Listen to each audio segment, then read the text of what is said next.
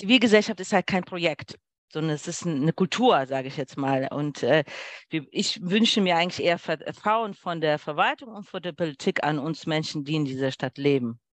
Weil ich merke ganz viel Misstrauen ach, müssen wir die jetzt wieder fragen, müssen wir die wieder beteiligen? Ich kann euch nicht sagen, bei wie vielen Werkstattverfahren ich war, wie viele PIN-Karten ich schon geschrieben habe.